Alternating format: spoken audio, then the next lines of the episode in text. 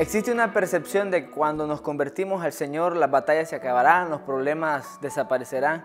La realidad no es esa, es que seguimos en este mundo batallando y posiblemente muchas de las batallas seguirán siendo las mismas. Tendremos conflictos matrimoniales, relacionales, económicos y un sinnúmero de acontecer que es parte del sistema en el cual estamos. Lo que estoy tratando de decir es que muchas de nuestras batallas serán las mismas, pero la forma de enfrentarlas serán diferentes. Pablo precisamente narra este problema él va a defenderse, Él va a tratar de solucionar una crisis, pero Él dice cómo lo va a hacer y que su solución es de manera diferente. Eh, segunda carta a los Corintios capítulo 10, verso 3 al 6 dice, pues aunque andamos en la carne, no militamos según la carne, porque las armas de nuestra milicia no son carnales, sino poderosas en Dios para la destrucción de fortaleza, derribando argumentos y toda altivez que se levanta contra el conocimiento de Dios llevando cautivo todo pensamiento a la obediencia a Cristo, y estando pronto para castigar toda desobediencia cuando vuestra obediencia sea perfecta. El verso con el que iniciamos, verso 3, Pablo habla de las limitaciones humanas. Pablo dice, andamos en este mundo, hay una humanidad en nosotros la cual todavía va a enfrentar cierto o un sinnúmero de problemas y circunstancias adversas.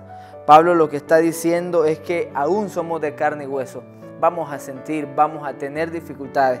Pero este es el punto.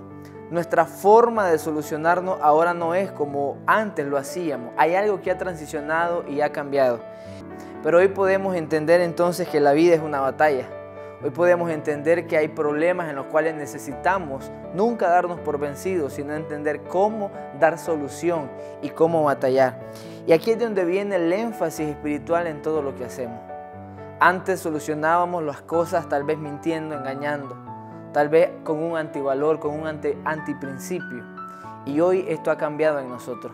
Es creer en los principios de Dios y entrar en un ámbito donde yo puedo depositar toda mi confianza en Dios. Esto es el ayuno, una herramienta que nos ayuda a fortalecernos para saber el cómo batallar. Las armas espirituales solo se activan con ejercicios espirituales. Lo que estoy tratando de decir es que los ámbitos en los cuales batallamos solo serán solucionados desde ámbitos espirituales, porque ahora andamos en la carne, pero no militamos según la carne, sino hay una dependencia espiritual. Y esto es lo que pasa. El ayuno es el ejercicio donde nos humillamos y el cuerpo entra en un momento donde nos abstenemos de alimento.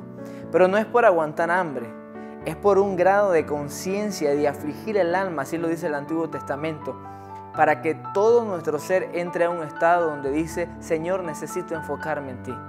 El ayuno entonces no es una fórmula para dar solución a los problemas, no, el ayuno es la forma, el ejercicio, el diseño de Dios para entrar en su presencia y desde ahí solucionar los problemas. El ayuno no va a solucionar sino la fe en Jesús, pero el ayuno es la herramienta para interceder y clamar y es un tiempo donde podemos humillarnos y derramarnos delante del Señor. El ayuno entonces es la humillación del hombre reconociendo la total dependencia de Dios. Te animo a que puedas ver hoy todas tus luchas y batallas y puedas decirle al Señor, necesito afligir mi alma, necesito entender que no batallaré según la carne, sino según el Espíritu. Que Dios te bendiga, comparte este video.